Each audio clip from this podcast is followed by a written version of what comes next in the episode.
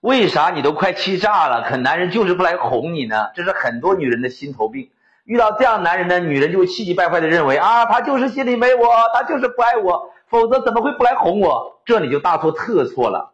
说个扎心的事实：如果你在感情中总是抱着被宠、被哄的需求去找男朋友，那么你是很容易遇见渣男的，或者说遇到一个远比自己条件差很多的男人。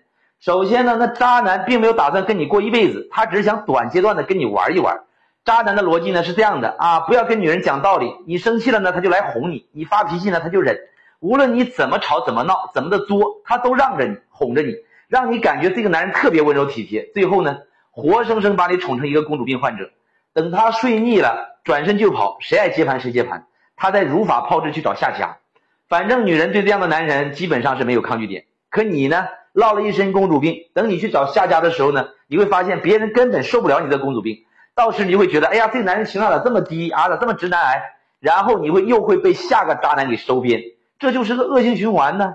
其实真正想跟你过一辈子的男人，他就不可能处处宠着你、惯着你，因为没有哪个男人会跟一个不讲情理、胡搅蛮缠的女人过一辈子吧？你是男人也不会找这样的女人吧？所以真正要跟你过一辈子的人，他就不会处处忍让着你。如果对方在感情中从来不跟你讲道理啊，只是一味的迎合你，那基本跑不出以下这两个情况：第一个，对方根本就没有打算和你建立长期关系，就是为了短期得到你，所以呢，处处在表演而已。反正也不管你的未来，就打一枪换个地方，那跟我有什么关系呢？对吧？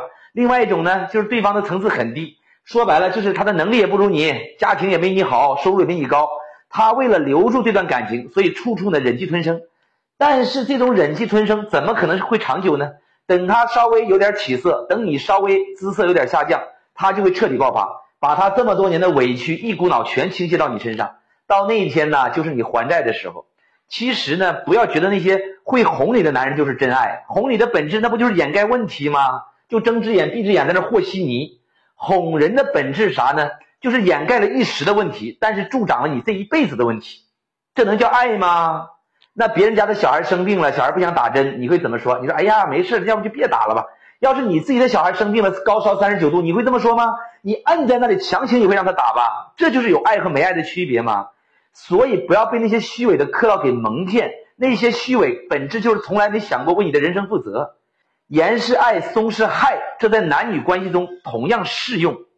醒醒吧，关注我，给你实在干货。